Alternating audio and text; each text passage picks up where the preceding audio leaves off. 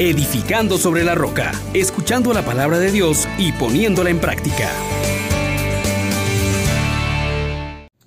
Bienvenidos mis hermanos, que Dios misericordioso que en este día nos recuerda a San José, nos colme también de las gracias con las que este varón fue adornado para la misión que le fue encomendada.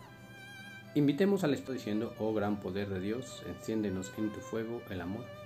Oh Espíritu, que viene de lo alto, llénanos de Dios. Oh Espíritu, óleo santo, úngenos en el amor.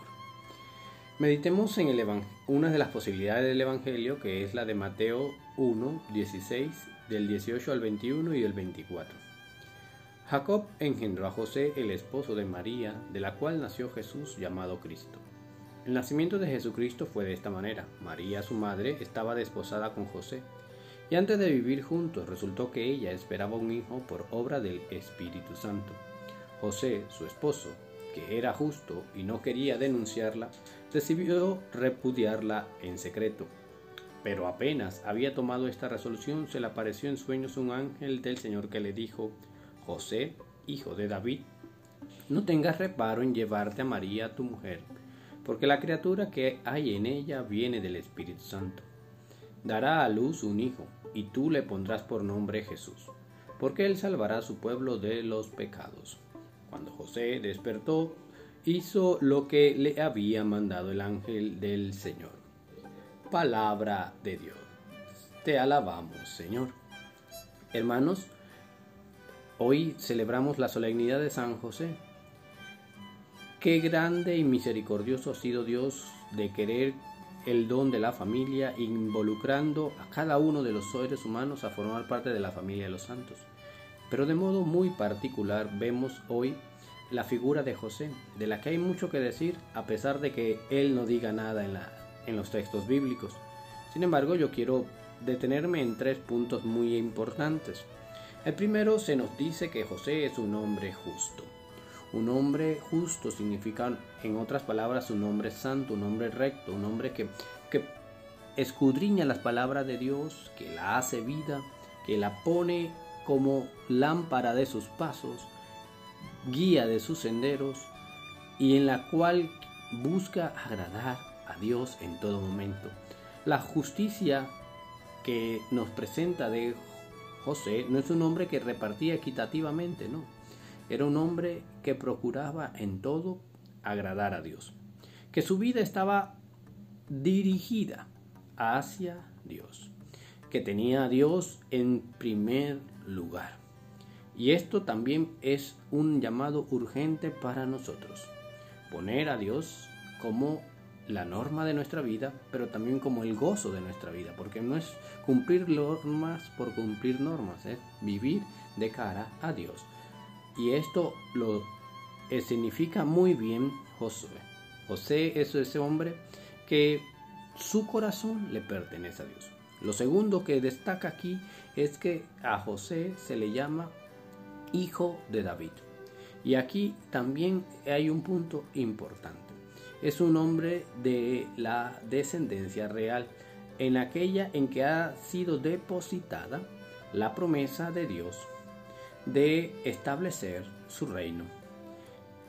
Ahora bien, esta realeza a la que pertenece José no queda ahora en nuestro tiempo exclusiva en él. También tú fuiste bautizado y tú al ser bautizado fuiste nombrado familia de Dios y eres de la realeza. Por tanto, tus conductas también debe manifestar la realidad de la presencia de Dios que es rey y que tú como hijo suyo, como príncipe, debes también dirigirte a los demás con el trato que merecen, hijos de reyes, ser hombres que traten a los demás con aprecio, con valor, con delicadeza, con ternura. Y vemos entonces en José ese hijo de David alguien que en el principio Dios dijo, he encontrado David mi siervo, según mi corazón. Que tú también seas según el corazón de Dios, nos lo presenta José como modelo.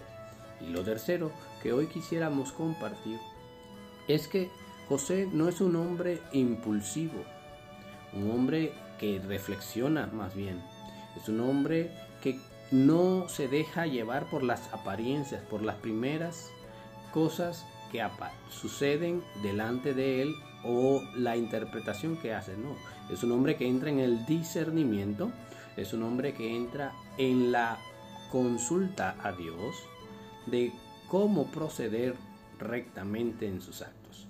Ojalá tú y yo también pudiéramos tomarnos tiempo para meditar, para reflexionar, para preguntarle a Dios qué decisiones tomar. Y esto conlleva entonces su justicia, su realeza y su discernimiento a ser obedientes a lo que Dios nos pida, aunque a veces parezca difícil, aunque a veces no lo entendamos. Dios siempre viene en nuestro auxilio, nos esclarece y nos pone en contacto entonces con la verdad. Escuchemos la voz de Dios, procuremos realizarla inmediatamente como José, que no tuvo miedo de llevarse a María y lo hizo inmediatamente, llevándose no solo a María, sino también a Jesús a su casa. Que en este día el patrono y custodio de los dos corazones, aquel que es el varón justo, también nos lleve a su casa donde está María y Jesús. Bendiciones para todos. Les exhortamos, hermanos, por la misericordia de Dios, que pongan por obra la palabra y no se contenten solo con oírla.